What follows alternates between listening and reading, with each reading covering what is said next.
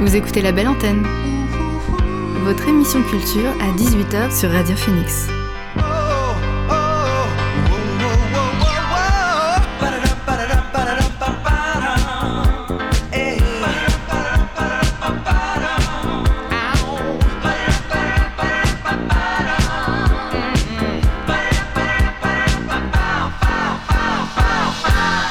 Bonjour, vous êtes sur Radio Phoenix, il est 18h, l'heure de la belle antenne, votre dose quotidienne d'actualité culturelle.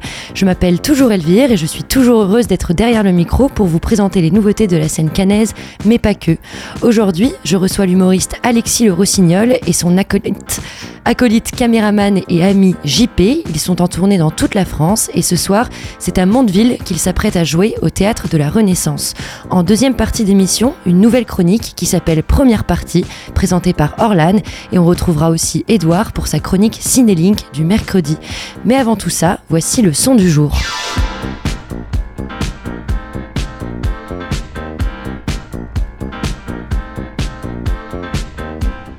Le son du jour, c'est Cobra de Megan T. Stallion. Elle signe l'un des meilleurs démarrages de rap 2023 avec 2,1 millions de vues sur son clip YouTube. Depuis la sortie de son album Tromazine sorti en 2022, la rappeuse de San Antonio est aujourd'hui complètement indépendante. Elle a quitté le label avec lequel elle était liée, le 1501 Certified Entertainment, une indépendance qui se ressent dans son titre Cobra qu'on écoute tout de suite dans la belle antenne.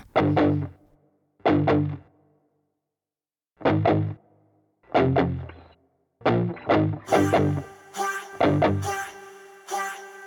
you.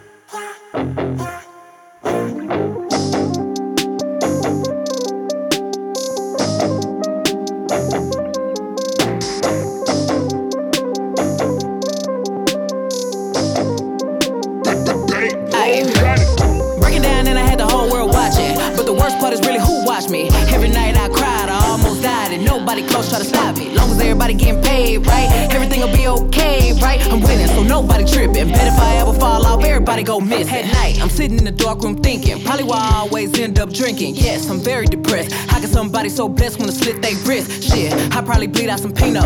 When they find me, I'm in Valentino. Ayy, he pouring me shots, thinking it's lit. Ha, little did he know. This pussy depressed.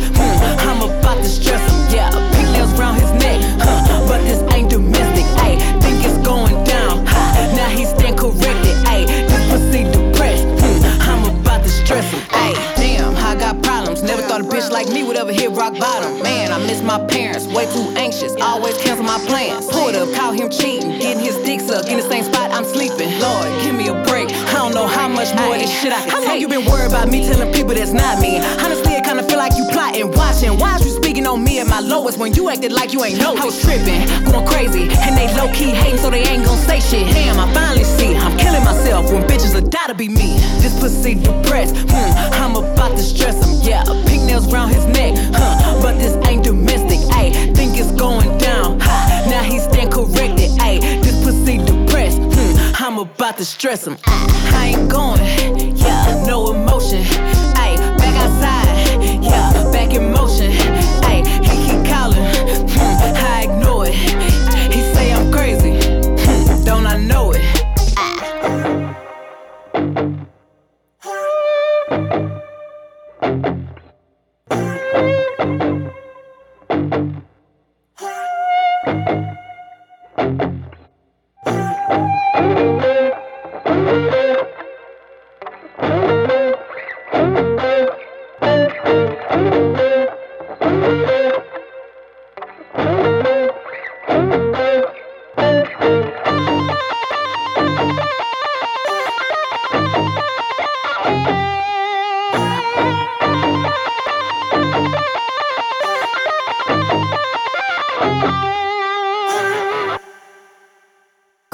de la rappeuse Megan T. Stallion.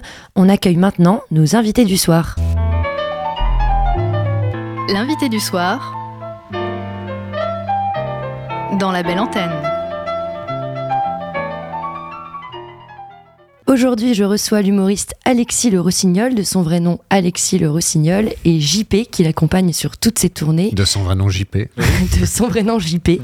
Euh, ce soir, il joue son spectacle Le sens de la vie au théâtre de la Renaissance à Mondeville. Salut Alexis et JP, bienvenue dans la région cannaise. Ce n'est pas la première fois, Alexis, que tu es venu à Caen, puisque tu as déjà joué au théâtre à l'Ouest il y a un an et demi à peu près. Ouais. Euh, comment a été ta rencontre avec le public canet? Euh, j'ai joué deux fois au Théâtre à l'Ouest. J'ai dû jouer en 2021 et 2022, effectivement. Et c'était chouette les, les deux fois. Et en fait, j'ai l'impression qu'ici à, à Caen, il y a quand même pas mal d'auditeurs de, France Inter. Ce qui fait que ça remplit vite les salles. Et les gens nous connaissent. Alors que parfois, tu vas jouer dans des villes où il y a du monde, mais ils savent pas forcément qui t'es. Et la réception d'un spectacle, elle est différente entre euh, un, un, un public qui te connaît, donc qui est un peu acquis, et un public qui te découvre. Et là, on est plutôt sur le public acquis, quoi. Donc c'est chouette parce qu'à jouer, euh, c'est... euh, je, je joue pareil, mais il y, a un- il y a un truc qui se passe, quoi. Tu sens qu'il y a une ambiance. Et elle est au rendez-vous ici à Caen. Et donc chaque soir, euh, il y a un petit rituel que tu as instauré, c'est euh, la réception de paniers, ga- paniers garnis Ouais. et gourmands. Ouais. Donc là, si le public te connaît déjà, tu vas sûrement en recevoir ce soir à Mondeville à la C'est Renaissance. fort possible, ouais. Euh, c'est quoi le panier le plus original que tu as reçu? Le panier garni, déjà, pour dire aux auditeurs, parce que je sais pas s'ils connaissent, mais c'est un. En fait, c'est. Je dis tradition, mais c'est euh, un terme euh, abusif puisque c'est juste que des gens m'apportent à manger des spécialités locales qui posent sur le devant de la scène et à la fin du spectacle j'ouvre ce qu'ils m'ont filé et c'est toujours assez rigolo parce qu'il y a des trucs à manger mais aussi des trucs rigolos quoi. Et donc le le plus spécial que j'ai eu, euh, on m'apporte parfois des produits frais. Genre des trucs cuisinés. Une fois, j'avais eu de la rougaille, tu te souviens Ça- On a eu un pique-nique entier une fois Un pour, le, pique-nique entier, ouais. pour le chemin du retour. Ouais, ouais, il y a eu des trucs comme ça. Euh, L'autre jour, j'ai eu un phare breton, mais entier, quoi. Un, un tacos encore chaud. à Un Lyon. tacos encore chaud à Lyon. Oh, je sais pas comment fou. elle l'a gardé chaud, quoi. C'était pas Bocuse. Ouais, exactement. Non, non, mais plein de trucs drôles. ouais. Et puis souvent des, de l'alcool aussi. Local, très De local. la- de l'agneau, du calva, des trucs comme ça. Donc il n'y a pas du tout besoin de régie dans tes spectacles Ah, finalement. pas du tout, quoi. Et même après en semaine.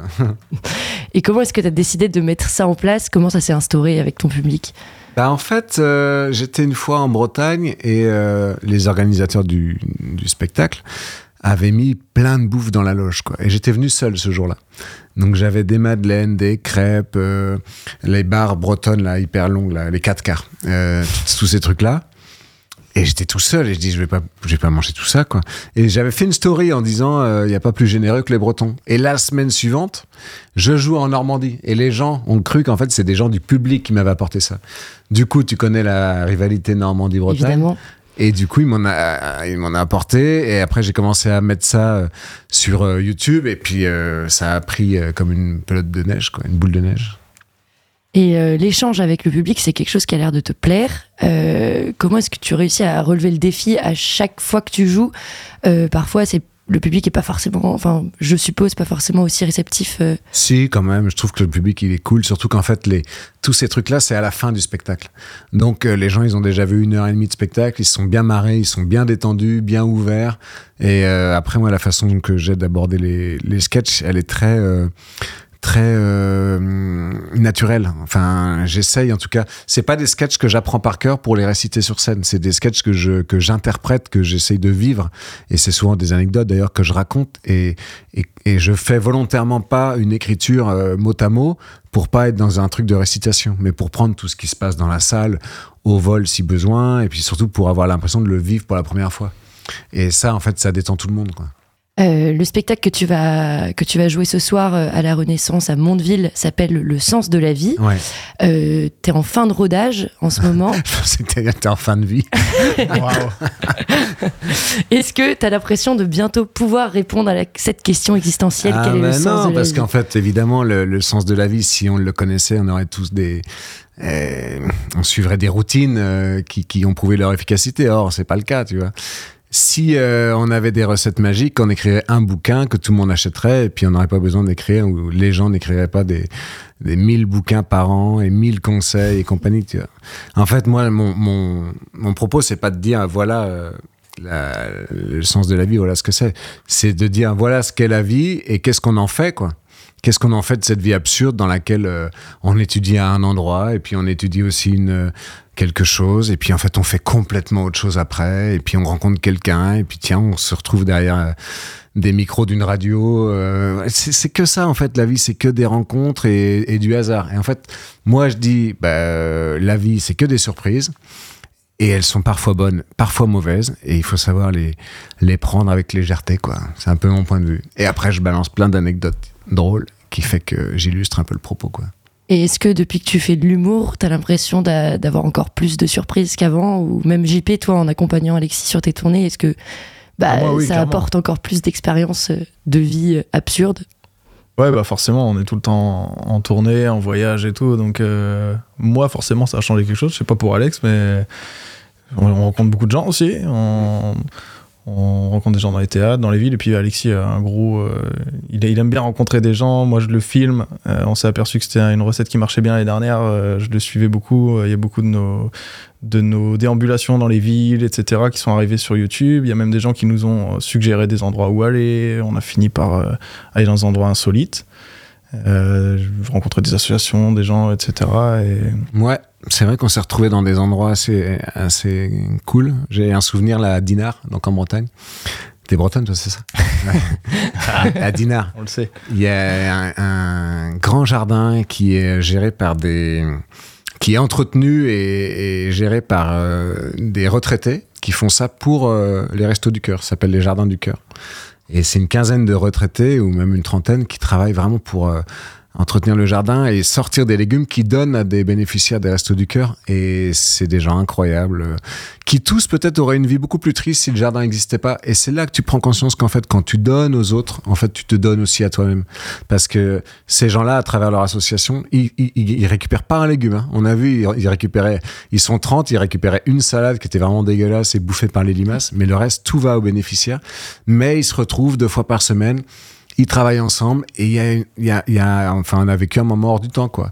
Et on se dit, bah voilà, euh, c'est-à-dire qu'en France, euh, il y a plein de trucs qui sont un peu euh, anxiogènes et, dont on nous parle beaucoup, mais il y a quand même pas mal de gens qui portent des initiatives, etc. Et moi, c'est ce que j'aime bien quand on va en tournée, c'est prendre le temps de rencontrer des gens qui font un petit peu des actions locales, quoi. Puis la base de Voilà. ce truc-là, surtout, c'est qu'il reçoit un message sur Instagram, quelqu'un qui dit Tiens, va voir ces gens-là, tu vas peut-être rigoler et tout. Puis bah, nous, on est là tous les deux, on a du temps, on a la caméra, et on- c'est c'est- c'est pour ça que ce moment-là se crée. Quoi. Et donc tu, tu vas à leur rencontre juste pour les rencontrer, tu vas pas forcément faire euh, un sketch euh, à ce Non, moment-là alors ou- là, pas du tout. En fait, euh, euh, ce, genre de rencontre naît du fait que quand on part en tournée, souvent sur Instagram, je mets est-ce que vous connaissez des hurluberlus, des zinzins, des gens comme ça? Parce que nous, on aime bien rencontrer des, gens un peu comme ça, qui sont euh, des, gens qui, croient en des trucs, qui font des trucs un peu fous, etc. Et puis, euh, on, on les rencontre, on discute. Et l'idée, c'est de, bah, de, voilà, de parler un petit peu de ce qu'ils font. Parfois, on en fait un reportage. Parfois, en fait, on se limite à une discussion entre nous, tu vois. Parfois, on Mais- le vit juste. Ouais, Parfois, on voilà, c'est ça, c'est ça, c'est ça. Et euh, bah là, en l'occurrence, quelqu'un m'avait dit tiens, tu devrais voir ces gens qui entretiennent le jardin du cœur et tout. Et donc voilà, c'est un exemple parmi d'autres. Mais euh, on a passé des soirées à dormir chez des gens qu'on connaissait pas aussi, des trucs un peu à l'aventure, quoi. À finir à visiter un bateau dans le port du Havre, euh, des choses qu'on nous a suggérées, de fil en aiguille. euh. Ouais. Est-ce que vous pensez que si jamais euh, vous faisiez pas d'humour, vous, vous pourriez le vivre aussi?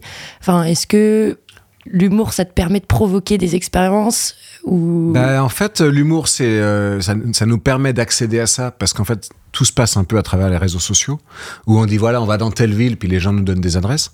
Mais euh, les gens qu'on va voir ne connaissent pas forcément. Donc là, l'humour, il n'est pas existant entre guillemets. C'est juste qu'on arrive et on discute. Et je sais pas, après il y a un truc de, de, de, de sympathie, enfin il y, a un- y a un vrai échange qui se crée. Et puis euh, là, il y a même euh, France 3 qui est intéressé pour qu'on puisse peut-être euh, passer ça en, en télé. Ah, super. Ouais, donc on y réfléchit et pour allier à la fois les tournées et ces rencontres un peu hors du temps, quoi. Ça fait presque un peu comme euh, j'irai dormir chez vous. Ben, euh, c'est exactement ça. Et puis euh, nu et culotté tout Oui, ça. voilà, c'est ça. un Sauf peu- que nous, on vient jouer. Mais ouais, ouais, c'est complètement ça. En fait, nous, euh, si on s'était pas retrouvés pour l'humour, peut-être qu'on on serait devenus, euh, je sais pas, des, des gens qui vont euh, au plus loin possible en stop, par exemple. Parce que lui, il a fait Alors du on stop est partout tous les en deux France. des gros autostoppeurs. Voilà, moi j'adore ça aussi. Ça, ouais. Moi je aussi, continue à en faire. et, euh, et on peut aller tellement loin en stop. Je suis allé à Istanbul en stop. Toi, t'es allé, euh, t'as fait toute la France en stop. Euh, en fait, il n'y a pas de limite. C'est juste le temps et la patience et le temps. C'est, le temps que tu t'accordes à toi-même en fait, parce qu'on a toujours le temps. Et puis surtout, on juste- s'est découvert un truc commun, c'est que tu vois, ta journée de stop, elle arrive, t'es en hiver, il commence à faire nuit, tu sens que tu vas être dans la merde. Et là, ça devient drôle. Enfin, on- c'est les moments qu'on aime bien, nous. Voilà, c'est ça, c'est un peu notre point commun, c'est que bah là, on va rigoler, quoi. Ouais. Et euh, ces expériences personnelles, tu les, tu les racontes dans ton spectacle, dans tes sketchs, mais aussi sur les réseaux sociaux. Ouais, voilà. Euh, est-ce que tu te poses des limites dans de ce que tu racontes de ta vie? Est-ce que, ou est-ce que quand tu le vis, tu te dis ah yes, ça va pouvoir faire une blague? Bah, on fait du montage, donc on aime bien que ce soit rythmé, que ça reste drôle. On demande aux gens s'ils sont d'accord pour euh, apparaître. Euh, et puis voilà, après nous, euh, on balance euh, des, des extraits courts sur les réseaux comme Instagram et Facebook, puis plus longs sur YouTube. Et puis là, ça fait un moment qu'on n'en a pas fait, faudrait qu'on se remette à en faire. C'est des vagues, en fait. C'est, faut vraiment qu'on ait l'envie, quoi. On se force pas, en fait. Voilà. Tout à l'heure, je disais que ton spectacle était en rodage. Je ne sais pas si pour les auditeurs et auditrices, c'est quelque Ben- chose qu'ils connaissent. Je pense qu'il commence à en entendre parler, mais il est plus en rodage. Là, il Là, est, il est là, c'est- c'est bon, il est ouais, ouais, finalisé. il est cool. Et donc le rodage, ça consiste en quoi? Le rodage, c'est euh, les premières dates que tu fais où tu vas vraiment euh, tester ce que tu as écrit dans ta chambre et qui te faisait rire face à un vrai public pour voir si ça prend et ensuite tu ajustes.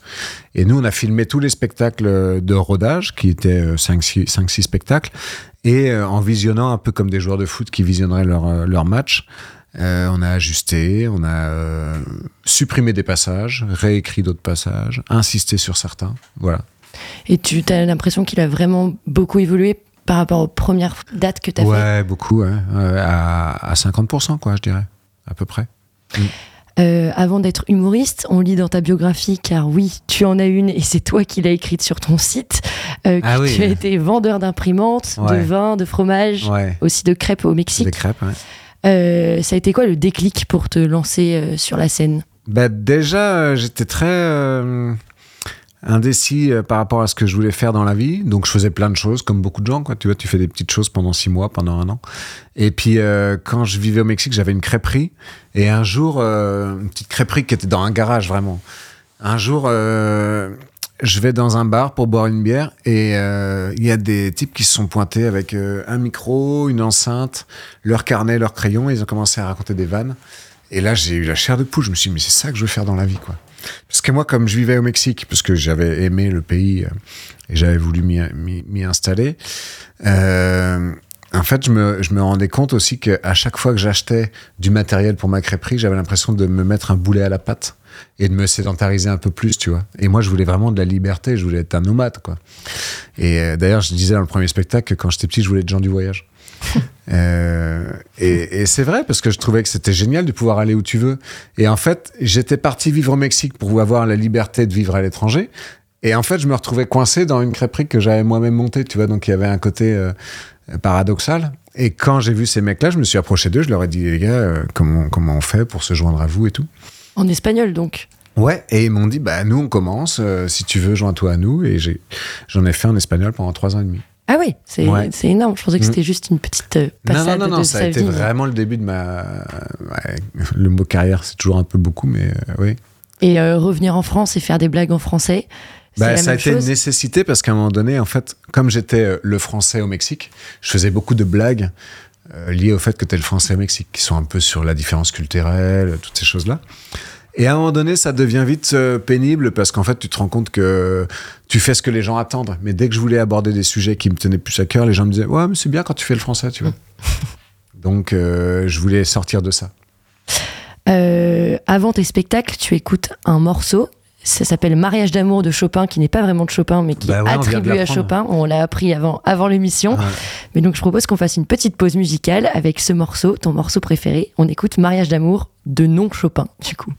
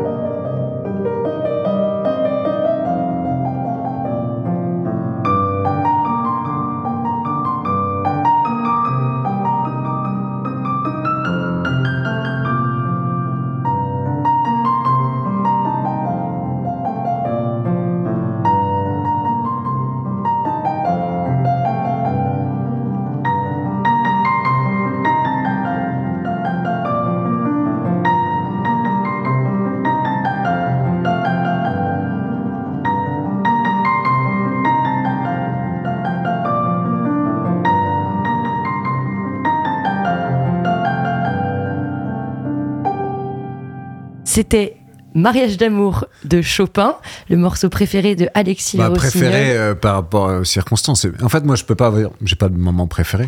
C'est juste, il y a un moment où c'est ça que j'ai envie d'écouter, tu vois. Mais euh, il y a plein de, je sais pas, il y a plein de titres différents qui me plaisent. Mais c'est le morceau que t'écoutes avant de monter sur scène. je pense que les gens ont pas dansé là en écoutant ça. Mais euh, non, mais c'est relax quand même. Moi, je trouve ça bien. Je sais pas, j'aime bien. Alexis, tu as l'habitude du micro. Là, Ouais. tu es sur Radio Phoenix, mais tu fais aussi des chroniques sur France Inter. Ouais. Tu en as fait dans l'émission La bande originale. Euh, Est-ce que l'exercice de la chronique est très différent de celui du sketch ou de l'écriture du spectacle? Ouais, il est très différent pour plusieurs raisons. La première, c'est que quand tu écris un sketch, en général, tu le rôdes, c'est-à-dire que tu vas euh, l'écrire une première fois, puis une deuxième, puis une troisième, le retravailler jusqu'à ce qu'il soit parfait. Quand tu fais une chronique, en général, tu as fini de l'écrire euh, à 22h la veille, tu l'as fait le lendemain matin et tu l'as jamais testé face à un vrai public. Donc C'est euh, que toi, ça. Hein 22h, 22h la veille. Ouais, il y en a, c'est même plus tard. Ouais. Et du coup, non, non, souvent même j'écris dans le métro, euh, enfin je la finis dans le métro, quoi. On Mais comme tu l'as jamais testé, bah, tu sais pas comment vont réagir les gens. Ça, c'est une première chose. La deuxième, c'est que euh, tu interviens dans un contexte, c'est-à-dire qu'il y a 5-6 personnes autour de la table et tu sais pas quel va être le sujet abordé juste avant ta, chronique. Donc en fait, il se peut très bien que tout le monde se soit poilé et qu'il y ait une super ambiance, ou que l'invité vienne dire, ben, en fait, j'ai été violé à 14 ans, quoi. Et bam. Allez, maintenant Alexis. Le C'est Rossignol. pour ça, là, on sait pas l'émission d'avant, donc on est un peu sur la, la retenue. Tu vois? Et c'est c'est beaucoup C'est lié à ça, en fait. C'est lié à beaucoup d'éléments exogènes. Et euh, bah, nombreux et nombreuses sont les humoristes qui passent derrière le micro dans les stations de radio euh, nationales.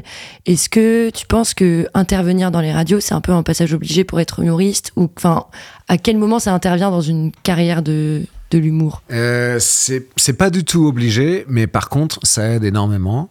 Euh, mais il y a, de toute façon, si tu veux réussir aujourd'hui dans l'humour, il y a soit t'es habile sur les réseaux et t'as beaucoup d'abonnés, soit t'as un média qui t'aide, c'est-à-dire une radio en l'occurrence, mais ou une télé.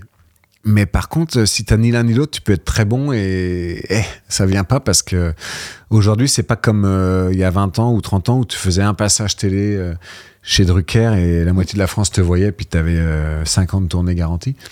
Là, faut vraiment exister parmi une foule d'humoristes, quoi. On est énormément. Et chaque année, chaque mois, chaque jour, même il y en a des nouveaux. Donc, euh, c'est sûr que moi, je suis bien content d'avoir eu France Inter parce que sans ça, je sais pas si j'aurais euh, existé sur la scène euh, humoristique française, quoi. Tu vois? Et euh, enfin, vous deux, vous, vous êtes dans l'humour. euh, et comment vous expliquez ce, le fait qu'il y ait de plus en plus d'humoristes, hommes et, femmes, qui se lancent sur la scène et qui tentent de, de faire des blagues? Il y a de Bah, plus en plus de public? Ah ouais, mais je crois que le public, il est la conséquence de ça. Ah ouais? J'ai l'impression que c'est pas l'inverse. Selon moi, euh, la raison, euh, la première, c'est que eh ben, t'as pas besoin de concours, t'as pas besoin de diplôme ou quoi que ce soit. Il y a des comédie clubs, tu pointes, tu montes sur scène, et aujourd'hui, on a tellement d'outils pour partager ce qu'on fait dans l'instant que tu fais une vidéo de qualité, t'as même pas besoin d'avoir une euh, caméra de folie, t'as ton appareil, enfin ton téléphone, il fait de belles photos, il fait de belles vidéos et le son est plutôt correct. Tu balances ça sur internet et en fait tu peux buzzer, ça peut aller très vite. Du coup, c'est quand même vachement tentant, tu vois, pour beaucoup de gens. Ah bah, Il y a eu le rap dans les années 90. J'ai l'impression que là, c'est la mode euh, du, du stand-up qui est encore plus simple en fait que, que le rap parce que t'as pas besoin de musique. Tu vois. Beaucoup moins matérialiste. Beaucoup moins matérialiste, ouais. et juste besoin de raconter sa vie en fait. Ouais, en plus, c'est quand même. Ouais, t'as raison de dire ça parce que il y avait. euh, avant, l'humour, c'était pas je raconte ma vie. C'était je raconte des sketchs, j'invente des sketchs, des situations, je fais rire, etc. Maintenant, c'est vraiment je raconte ma vie, quoi. Pour beaucoup, ouais. Mais Et après, il faut euh, quand même rendre cette anecdote euh, universelle pour que tout le monde puisse s'y retrouver. Donc c'est quand même un exercice d'écriture euh, Ouais. assez difficile. Je sais pas si on le fait consciemment, ça le rend universel. J'ai l'impression que c'est en fait euh, une fois que tu l'as, c'est l'interprétation que les gens en font qui rendent le truc universel. Mais euh, beaucoup de gens racontent des anecdotes sans chercher à les rendre universelles. C'est juste que on va se reconnaître dedans, mais c'est pas un, c'est pas recherché a, a priori par le par l'humoriste. Ok. Tu vois? Euh, vous parcourez la France euh, à l'année, mais aussi surtout l'été, euh, pour faire des blagues. Euh, cet été, c'était avec le Brest Comedy Club. Ouais. Donc, vous avez fait le tour de la Bretagne en bus couchette. Mhm. Comment ça s'est passé? Comment est-ce que vous avez pensé cette idée? Bah écoute, c'est la troisième année qu'on fait ça. Ça s'appelle le Braze Comedy Tour. Et c'est une tournée en bus En fait, il se trouve que pendant le confinement, j'ai rencontré un, un mec qui s'appelle Pierre et qui est propriétaire d'une auberge mobile. C'est un vieux bus des années 80 qu'il a transformé en auberge avec euh, une cuisine et puis euh, huit couchettes. Et il promène des surfeurs en Bretagne. C'est son métier. Sauf que l'été, euh, il y a moins de surf, c'est plutôt l'hiver. Donc on avait discuté, il m'avait dit, bah, écoute, euh, si t'es chaud, on peut partir avec mon bus, on fait un comedy club itinérant. Et ça m'a trop chauffé, quoi. Du coup, on a fait la première année le Tour de Bretagne, la deuxième année, on a fait Paris-Brest, et cette année, en fait, on a fait le Sud-Ouest. Entre euh, Bordeaux et Collioure dans, le, dans les Pyrénées-Orientales. Et en fait, on joue dans les champs, dans des fermes, dans des tiers-lieux, des endroits où on nous accueille. Et euh, on est quatre humoristes. JP nous accompagne pour faire les vidéos et, euh, et Pierre le chauffeur. Et on joue gratuitement et les gens donnent au chapeau à la fin. Donc euh, l'idée vraiment c'était rassembler les gens. Et comme c'est né après le Covid, c'était dans cette période d'anxiété où on savait pas si les salles allaient réouvrir, si les gens allaient vouloir se remettre dans des salles alors qu'on nous disait que le virus était partout et tout. Et en fait, en, en Bretagne, la première année, il se passait rien. Et on a eu euh, des soirées à 500 personnes, quoi. Alors qu'on attendait euh, 50 ou 100, tu vois. Et ils viennent avec leurs propres chaises de camping. Oui, en fait, on dit, voilà, le slogan, c'est venez avec vos chaises de camping, on s'occupe du reste. Et nous, on s'occupe de mettre une buvette et, Ça, c'est- et- et de la bouffe. C'est incroyable, tu vois des chaises, mais de toutes les sortes, de toutes les couleurs et tout. Moi, je me régale les à filmer années. ça. Toutes les années, ouais. Des, des chaises pliantes, des machins. Ils ont tous un truc différent. Et moi, je me régale à filmer ça, évidemment. Ouais, c'est très esthétique à filmer. Puis dans, dans des places de village où il se passe rien, où il est pas du tout censé y avoir ça comme spectacle, etc. Une fois, il y avait euh, 450 personnes en plein air dans un village où il y avait que 800 habitants. Quoi. Ouais, c'est clair. Et donc, c'est pas for- en plus, c'est pas forcément un public où tu t'attends à, à rencontrer euh, spécialement. Ah non, et puis c'est vraiment la. Moi, je, je pars avec des humoristes donc, qui sont des potes avant tout, mais qui sont un petit peu moins euh, connus que moi, on va dire. Et en fait, c'est une sacrée école parce que quand tu fais rire des gens euh, d'une place de village où euh, personne te connaît et euh, le dernier humoriste qu'ils ont vu, c'est Roland McDan sur C8, eh ben franchement, c'est pas évident, tu vois. Donc. Euh, eh ben, c'est- les premières dates sont toujours un peu oh putain, wow, c'est c'est pas comme un comédie club à Paris. Bah ouais, en fait, le public il a pas 20 ans. Il a pas les codes. il est assis dans un fauteuil, euh, il vient de manger une crêpe, il attend, il fait beau. C'est, on est en plein air, tu vois, c'est pas la même attention, quoi. Il y a les oiseaux qui chantent. euh, et au bout de 3-4 jours, là, il capte le truc et on commence à monter un spectacle bien cool. Et, euh, et voilà, c'est une, c'est une chouette école, ouais. Et là, est-ce que tu sais, enfin, est-ce que vous savez euh, cet été où est-ce que vous allez aller? Non, ça se décide en général vers le mois de mars à peu près. Mais là, cette année, on l'a fait en bateau aussi. Ah, wow. On a fait les îles du Morbihan avec un, avec un voilier, avec un skipper qui est un pote à nous, qui est un, ancien skipper pro. Et on a fait cinq dates dans les îles du Morbihan. On jouait dans les ports. On avait tout le matos dans le bateau. On déchargeait ça, on mettait. C'était incroyable aussi. Et comment est-ce que tu rassemblais Tu dis sur Journaux locaux, moment, ouais. euh, réseaux sociaux, toujours. En fait, on en revient toujours à ça. Et puis après, là, on envisage, euh, mais ça c'est un peu une dinguerie, mais comme on marche beaucoup à ça, d'aller jouer au Québec et Super. de pas prendre l'avion, d'y aller en bateau, quoi. Voilà. Et de faire des stops sur la route ou non? Bah, euh, des stops entre, Saint-Malo et le Québec, il n'y en a pas beaucoup après, quoi. chaud. Ouais, bah, pour les portes sur les porte-avions ou sur les ouais peut-être. bateaux Ouais, commerciaux. carrément, on va proposer ça à l'armée de, de mer. En fait, le Braze, c'est un peu notre truc illimité. Délire illimité. On sait pas où jusqu'où on peut aller avec ça, quoi. Ouais, et surtout en de bateau. délire, oui, en bateau déjà. Ouais. Et puis attends, il y a- il y a Enfin, toi, euh, en bateau, tu suivras peut-être pas Alors partout. moi, j'ai, oui, voilà. je le dis, j'ai vomi, voilà, plusieurs fois. J'ai vu une personne blanche, mais blanche euh, translucide, quoi. J'avais jamais vu avant. Incroyable. Ouais, tu virais au vert. Le- mais je le savais en partant. Je le savais en partant. Ouais, Mais en bon, c'est le sport, j'aime jouer. Bah, en tout cas, vous restez euh, les bienvenus dans la région normande si vous voulez passer cet été. Euh, je pense que tout le monde sera content de, Mais en plus, on y vous pense. retrouver. Tu sais où? Dans les, dans les clubs hippiques. Il y en a plein ici. Ah, Dans l'Orne et puis dans le Calvados et tout ça, ce serait pas mal, hein. Oui. On en a parce qu'il y a des gens qui nous sollicitent maintenant et qui nous envoient des messages en disant ah mais moi j'ai de la place. Et quand on a joué à- en Bretagne, on a commencé le premier soir, on a joué dans un dans un haras. Donc euh, c'est un endroit cool pour ça. Ouais, enfin, on te souhaite tous les deux la bienvenue dans la... Parce que moi, je suis normand aussi. Donc, ah euh, ok, bon. ouais. et puis... euh, Ouais, on te Ah oui, souhaite, bah euh, voilà, surtout que tu joues dans la Manche. Voilà, c'est passé, c'est dit. Bon, bah, merci à tous les deux d'avoir été dans la belle antenne. Merci, Euh, merci. Ce soir, le spectacle est complet, mais euh, bah, tout le public sera ravi d'être au théâtre de la Renaissance. Ça commence à 20h30. 20h30. Ouais. Et donc, tu vas euh, bah, très vite faire tes balances et Voilà. te préparer à ton spectacle. Tout à fait. Bah, à très bientôt en Salut. Normandie. Merci à tous. Salut. Vous écoutez la belle antenne sur Radio Phoenix. Avant de retrouver Edouard et sa chronique du mercredi Cinélink et Orlan pour sa nouvelle chronique première partie, on écoute Best Time de Brent Fayaz, un titre tiré de son dernier album sorti fin octobre, Larger Than Life. Vous aviez déjà écouté son morceau d'intro la semaine dernière, voici celui qui est au cœur de l'histoire, Best Time de Brent Fayaz sur Radio Phoenix.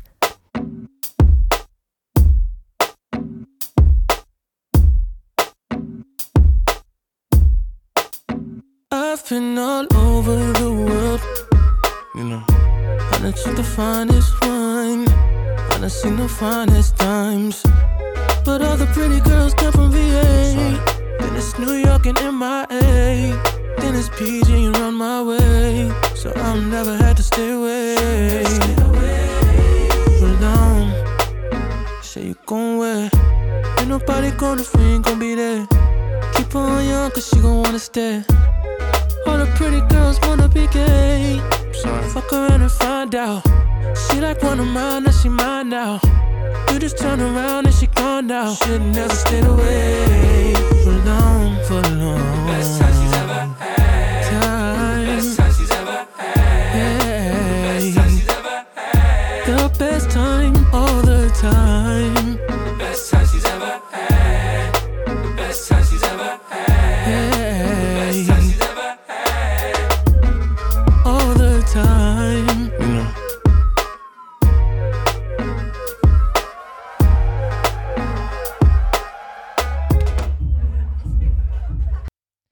Best Time, un morceau de Brent Fayaz. Une nouvelle chronique dans la belle antenne aujourd'hui. On reçoit Orlan pour sa première chronique, première partie. Orlan, c'est une passionnée de musique qui passe son temps libre à aller voir des concerts. Ses lieux favoris, le BBC et le Cargo principalement. Une fois par mois, elle viendra dans la belle antenne présenter un concert vu récemment. L'objectif, c'est de mettre en avant une première partie ou un, une artiste, pour le moment hors radar. Salut Orlan Salut Elvire Alors quel concert as-tu vu durant le mois d'octobre? Alors, ce mois-ci, j'ai vu Talisco au BBC d'Irouville Saint-Clair. J'ai aussi pu voir Silly Boy Blue au Cargo ou récemment encore euh, Favé au Big Band Café. Et parmi ces concerts, lequel a particulièrement retenu ton attention? Alors, celui qui a véritablement retenu mon attention, c'est celui de Johan Papa Constantino. C'était il y a deux semaines, le vendredi 20 octobre, et c'était une soirée assez mémorable, je dois l'admettre. Mais alors, Orlan, présente-nous cet artiste qui, on le voit à tes yeux, plein de paillettes, euh, te plaît apparemment. Alors, Johan Papa Constantino, c'est un chanteur, auteur, compositeur français. Il est reconnu pour son style musical éclectique qui fusionne le rap, la pop, les influences méditerranéennes. Son, son ascension dans l'industrie musicale a débuté avec la sortie de son premier album, Le Cœur qui Jazz, en 2013, et il a ensuite enregistré deux autres albums à succès, dont L'amour, la guerre en 2015 et encore Pirate en 2018. Ce sont des albums qui ont consolidé sa position dans l'univers musical français en tant qu'artiste incontournable du moment. Son travail est salué par sa poésie urbaine et ses mélodies entraînantes, témoignant d'un subtil mélange de culture et de sonorité. T'as l'air d'avoir beaucoup aimé cet artiste. Est-ce que tu l'avais déjà vu en concert auparavant? Non, c'était une première. Et euh, je peux dire que j'avais des grandes attentes, tout comme d'autres passionnés qui attendaient impatiemment devant la salle. Euh, moi, je connais un petit peu comme ça depuis euh, quelques années, depuis au moins 2-3 ans, mais euh, sans plus. J'ai pas écouté tous les albums, enfin tout l'album, je sais pas s'il en a fait plusieurs, et euh, pour découvrir davantage. Bah, c'est un peu pareil, je l'ai découvert euh, à l'émission euh, Quotidien. Et en fait, j'ai bien aimé ce qu'il faisait, donc euh, je suis là aujourd'hui, voilà, pour découvrir un peu plus. Ok, et du coup, vous avez quelques attentes quand même vis-à-vis de ce concert, des musiques que vous aimeriez bien entendre ouais, il y a lundi évidemment. En fait, moi, je reste un peu sur les classiques euh, qui me le font connaître, et puis bah découvrir les autres aussi. Quoi pas. Ok. Et euh, j'ai écouté la dernière euh, chanson, c'est euh, Laisse-moi le chat, que j'ai beaucoup aimé. J'ai écouté tout à l'heure en, en venant, donc euh, j'espère qu'elle va être jouée euh, ce soir. Et alors, est-ce que Johan Papa Constantino a répondu à tes attentes et aux attentes des spectateurs? Je dois avouer que ces attentes ont été amplement satisfaites, voire dépassées lors de cette soirée. Dès son entrée sur scène, Johan Papa Constantino a captivé le public avec son énergie envoûtante et ses sonorités orientales. Les mains se sont levées dans le public, les pas de danse se sont fait de plus en plus entraînants au fil des morceaux. Sa poésie urbaine et son mélange habile de sonorités contemporaines ont créé un riche univers musical. D'ailleurs, l'ambiance était chaleureuse et conviviale, l'atmosphère très dynamique. Est-ce que le public a été aussi conquis que toi? Du coup, c'est avec une grande excitation que j'ai voulu le savoir, donc j'ai sondé le public à la fin du concert pour en savoir plus et savoir ce qu'ils en ont pensé. Et vous allez vite comprendre que j'étais pas la seule à être totalement conquise par la prestation de Johan Papa Constantino. C'était vraiment, euh, vraiment le feu. Euh, pour moi, c'était une découverte euh, du, café aussi.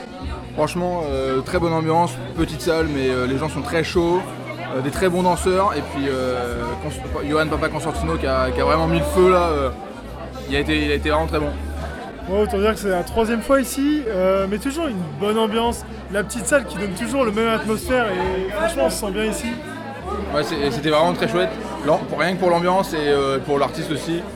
Euh, moi, je connaissais pas énormément, mais toutes ces musiques, toutes ces musiques étaient vraiment sympas. ouais. Ouais, après autant dire que moi c'est pareil, je connaissais pas énormément.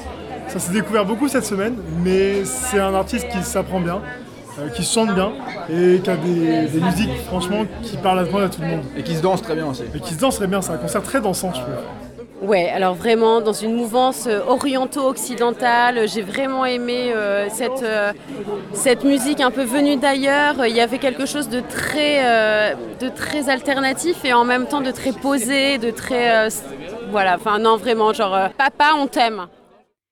Les réactions des personnes que j'ai interrogées étaient unanimes et tout le monde avait l'air vraiment emballé. Les sourires, les commentaires positifs, les mots comme super, génial étaient vraiment sur toutes les lèvres. Et ça ne faisait aucun doute, Johan Papa Constantino a su toucher bien des cœurs ce soir-là. Bah, Merci Orlan pour cette première chronique, première partie. On te retrouve le 30 novembre prochain pour ton prochain coup de cœur, le coup de cœur live. Merci à toi, à bientôt. Pour illustrer, pour illustrer les réactions que l'on vient d'entendre, voici l'un des morceaux cités par l'une des spectatrices, c'est Lundi de Johan Papa Constantino.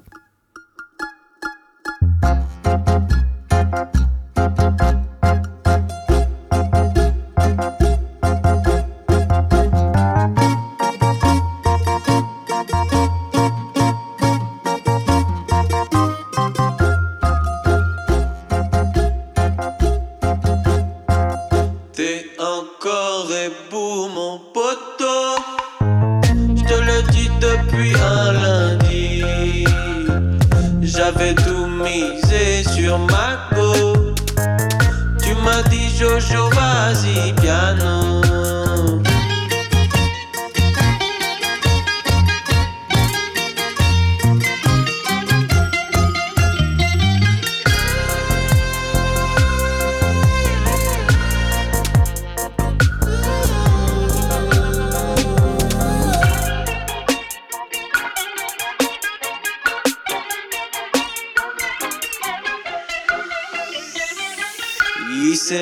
Είσαι με φυσμένος ακόμα. Σου είπα ρε από τη Δευτέρα. Πρώτη πάντα όλες οι νύχτες. Κουρασμένος με τις κοπέλες.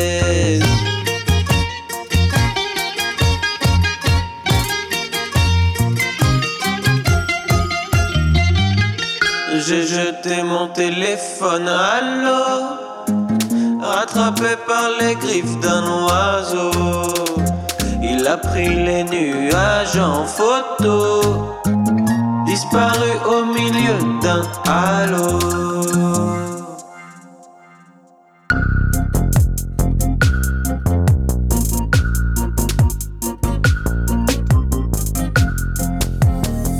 J'ai pleuré devant la fin d'un manga Chacun soudé. Aïe Elle essayait de me joindre via réseau. Elle est tombée sur l'oiseau qui dit allô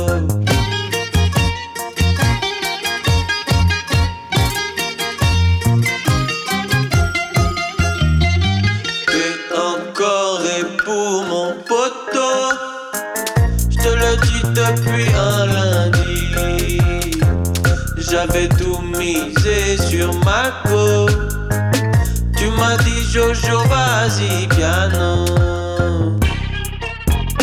Ouais Tout du long Tout du long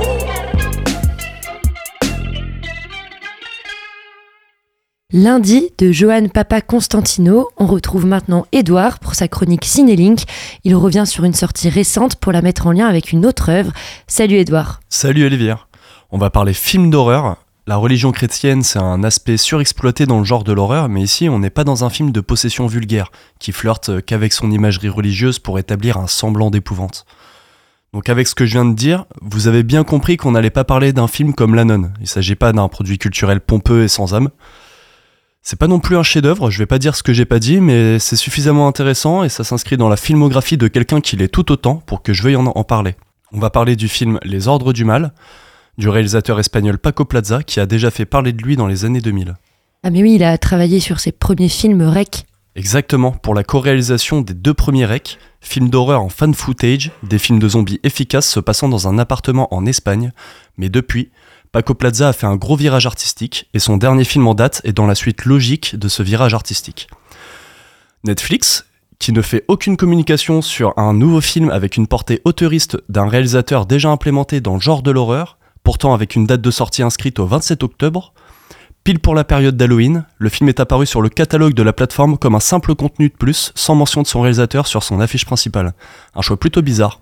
Visiblement, un film d'horreur espagnol c'est pas suffisamment intéressant pour que Netflix puisse développer un budget communication. J'ai vraiment l'impression que personne n'en parle, alors que par rapport aux films d'horreur plus populaires, on a vraiment une œuvre honnête avec elle-même. Le pitch est simple. Dans l'Espagne de l'après-guerre, Narcissa est une sœur novice ayant eu des saintes visions lors de son enfance. Elle arrive dans un, dans un ancien couvent devenue une école pour filles, pour devenir enseignante. Au fil des jours, des événements étranges surviennent. Voici un petit extrait. J'ai des doutes. Toi, la fille sainte, Mère de grâce. Mère tu as douté de ce que le ciel t'a offert. Tu es venu dans ce couvent pour une raison bien précise. On ne doit surtout pas prendre ses dessins. Si elle écrit votre prénom, vous êtes maudite. Je trouve que c'est un film qui a été traité avec soin, notamment dans l'éclairage. Énorme travail de la lumière dans l'obscurité. On a l'impression que certaines scènes ont été tournées à la, à la bougie. Paco Plaza va développer toute une imagerie autour des yeux, du sens de la vue, qui vient souligner le principe des visions de la jeune nonne. C'est comme si tout le film était basé autour du sens du regard, que ce soit un outil de frayeur comme des yeux qui apparaissent entre les grilles d'un confessionnal, ou la mise en scène qui joue énormément avec le point de vue et le regard du spectateur. Tu aurais un exemple dans la mise en scène par rapport au jeu du point de vue? Alors, sans spoiler, il se passe quelque chose de très violent à un, à un moment donné, vraiment un acte violent. Le réalisateur commence par le filmer de loin, donnant le point de vue de quelqu'un d'extérieur à la scène, comme si on regardait entre deux lattes. Donc il y a un surcadrage dans le plan, quelque chose qui crée de la distance avec l'acte horrible qu'on voit avec une caméra fixe, un point de vue du spectateur, pour que sur le plan juste après, on entre directement dans le point de vue de la victime avec une caméra qui se retourne comme le corps à l'écran. Ça crée une vraie distance entre les différents individus de la scène, et les deux plans servent à l'un comme à l'autre. Ça crée une vraie atmosphère de violence. Vraiment, c'est un moment qui m'a pas mis très bien, quoi. Les Ordres du Mal, c'est une belle petite découverte, mais du coup, en voulant parler de ce film-là, j'ai voulu parler d'un autre film du réalisateur, aussi passé inaperçu, qui est sorti l'année dernière en début d'année 2022, dans presque une indifférence générale à mon impression. Il s'agit de Abuela. Susanna Lazaro, votre grand-mère a eu un accident. Elle a été admise dans notre hôpital. Y a-t-il d'autres membres de la famille qui peuvent vous aider? Non, on n'a personne d'autre. Mais son état peut s'améliorer? Non. Je vais chercher une aide à domicile, je crois. Comment va ta grand-mère? Je sais pas. Elle parle pas. Grand-mère, s'il te plaît.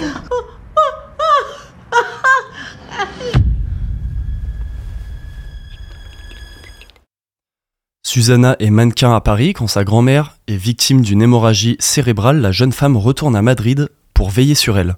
Mais elle découvre que le comportement de son aîné est devenu étrange. Encore un petit pitch qui n'en dit pas beaucoup, mais vous pouvez vous jeter sur le film sans souci. Comme indiqué dans ce fameux pitch, on suit une jeune femme mannequin qui s'occupe de sa grand-mère bien âgée. Le film va nous questionner sur la superficialité de la jeunesse et sur le vieillissement, en confrontant à l'image le corps, celui de Susanna et de sa grand-mère. Tout ça dans un appartement madrilène, traité comme un huis clos. Vraiment sans dire que être vieux c'est être moche, la façon dont la grand-mère est mise en scène c'est efficace pour un film d'horreur. Mais du coup, dans ce film, il y a un gros discours sur la vanité. En fait, il y a un vrai discours sur la vanité, c'est ça, le soi, le paraître. Susanna, qui est mannequin et qui est tirée de ce milieu pour aller s'occuper de sa grand-mère, va directement confronter sa peur de vieillir avec sa grand-mère. Et même plus en général, un discours sur ce que représentent les personnes âgées dans notre société, tristement, un poids pour le personnage. Tout est questionné sur le temps qui passe. Vraiment, c'est presque en rigolant que je dis ça, mais une des premières sources d'angoisse du personnage est mise en scène comme un jumpscare, c'est un cheveu blanc sur la tête de Susanna. Mais je vous rassure, c'est vraiment pas ce genre de truc tout le long, ça part bien en vrille par la suite. Voilà, pour finir, je vous conseille donc euh, Les Ordres du Mal et Abuela, deux films d'horreur espagnols issus d'un même réalisateur qui a des choses à vous montrer. Bah, merci beaucoup Edouard pour ces deux découvertes. Pour les férus d'horreur et d'adrénaline, je vous conseille de foncer et pour aller voir ces recommandations. On se retrouve la semaine prochaine. À plus Edouard. Plus. Quelques nouveautés musicales à présent. Ce début novembre est rythmé par de très belles sorties. La compositrice et DJ Sofia Courtesis a sorti son premier album, Madresse. Toujours, bah, on reste en Espagne en fait, presque dix ans après avoir dévoilé ses premières productions, un album en hommage à sa mère et le médecin de cette dernière qui donne le nom à l'un de ses morceaux, Vachkovski, un album qui ressemble Qui rassemble une rythmique house et entraînante, accompagnée de percussions et de sa voix hispanique. On écoute Si te portas bonito de Sofia Courtesis.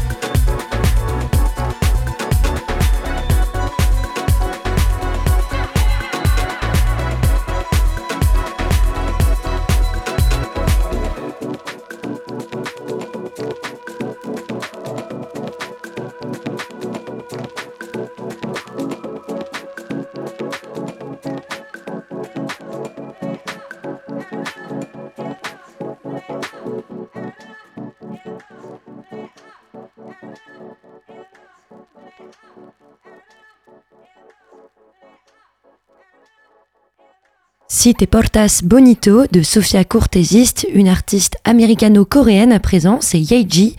Après la sortie de son album With an Hammer, elle nous livre un nouveau morceau intitulé Easy Breezy. On l'écoute tout de suite sur Radio Phoenix.